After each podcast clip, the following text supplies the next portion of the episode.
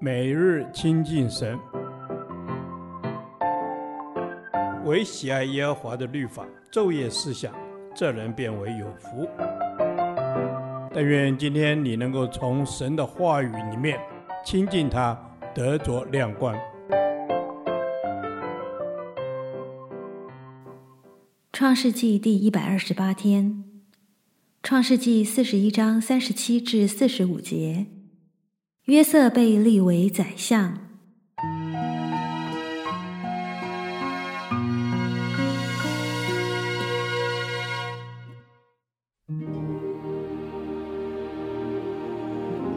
法老和他一切臣仆都以这事为妙。法老对臣仆说：“像这样的人，有神的灵在他里头，我们岂能找得着呢？”法老对约瑟说：“神既将这事都指示你，可见没有人像你这样聪明有智慧。你可以掌管我的家，我的民都必听从你的话。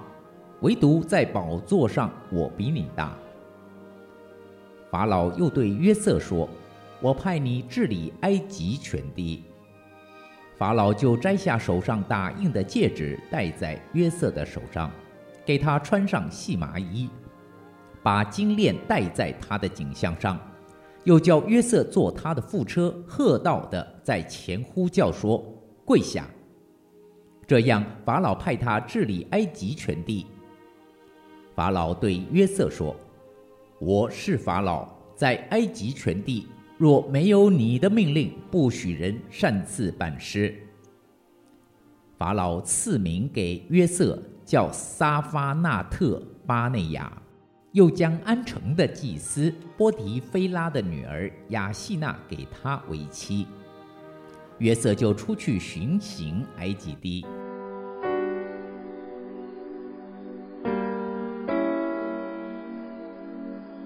约瑟见埃及王法老的时候年三十岁，他十七岁被卖。因此，他做奴仆及在狱中的时间共有十三年。这十三年，困难的环境没有减损上帝与他同在。在他的解梦及建议中，法老及众臣仆都看出他有上帝的灵在里头，是有智慧、有聪明的人。环境不能减损上帝的同在，影响上帝同在的因素是在各类环境中。我用什么态度面对上帝？约瑟始终是对上帝有信心的人。年仅三十的希伯来年轻人，忽然从一个带着镣铐的囚犯，荣升为治理埃及全地的宰相。法老把宝座以外所有权力都交在他的手中。他从阶下囚摇身成为一人之下、千万人之上的宰相。权力与一切好处集于一身。尽管如此，他也没有报复波提乏及他的妻子，为自己伸冤。他乃是照着他职分该尽的，出去巡行埃及地。他真是有上帝的灵在身上，总是做该做的事。法老把手上打印的戒指摘下，亲自戴在约瑟的手上。表明约瑟可以替王处理任何国务。细麻衣、金链、副车等衣饰车座，象征地位与荣华富贵。法老赐名给约瑟，表明承认约瑟已入籍埃及，成了道地的埃及人。古埃及的习俗，凡是收为家人或臣仆者，主人就要为他另起新名。法老还亲自做媒，将祭司的女儿嫁给他为妻，使他进入法老王室阶层。安城位于开罗东北十一公里，是敬拜太阳神的中心。安城祭司地位显贵，其女儿自然是贵族。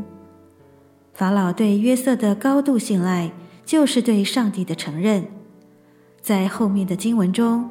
法老两次接受雅各的祝福，就是明证，因为上帝打开法老昏暗的眼睛，使他看到有上帝的灵在他里头，同时使他看到这是一个德才兼备、能给他的国家带来繁荣昌盛的伟人。上帝怜悯敬畏他的人，叫有权柄的失位，叫卑贱的身高。